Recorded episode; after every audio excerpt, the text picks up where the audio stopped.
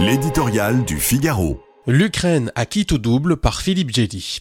La guerre entre Moscou et Kiev va prendre un tournant décisif dans les prochains mois. Une pression immense pèse sur les épaules des dirigeants ukrainiens. Le moment est venu pour eux de passer à l'offensive pour tenter de récupérer les territoires occupés par la Russie. L'hiver s'achève sans que l'envahisseur ait poussé son avantage. Il n'a pu prendre ni Bakhmut ni Avdivka et a même dû abandonner la rive occidentale de Kherson dès les premiers frimas de novembre. Mais il s'est retranché derrière 800 km de fortifications pour attendre de pied ferme la contre-attaque ukrainienne. Celle-ci est inévitable militairement si Kiev entend refuser le fait accompli d'un conflit gelé politiquement pour montrer aux Occidentaux que leur aide n'est pas vaine et doit se poursuivre. Le calendrier ne paraît guère extensible.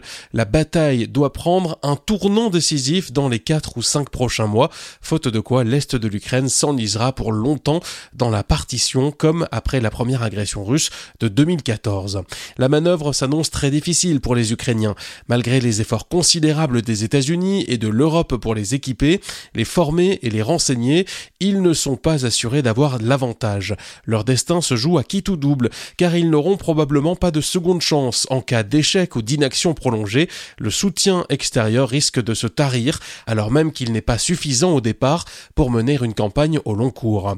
Le meilleur scénario que puisse espérer Volodymyr Zelensky consiste à frapper fort d'entrée pour bousculer l'adversaire et laisser entrevoir à ses alliés la possibilité d'une victoire. Ceux-ci seraient alors sous pression pour ne pas déserter le champ de bataille. Les récents sabotages perpétrés derrière les lignes russes font monter la tension dans ce but. L'explosion de deux drones sur le Kremlin aussi, à condition que ce ne soit pas une mise en scène de la cible supposée. On s'interroge sur les chances d'une opération menée six jours avant que Vladimir Poutine ne s'expose sur la place rouge pour les cérémonies du 9 mai.